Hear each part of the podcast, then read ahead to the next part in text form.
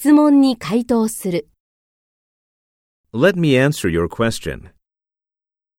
Thank you for bringing up that point. Well, I'm glad that you asked that question.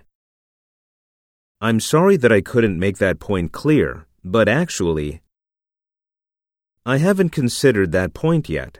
Thank you. That's a question I don't have an answer to right now.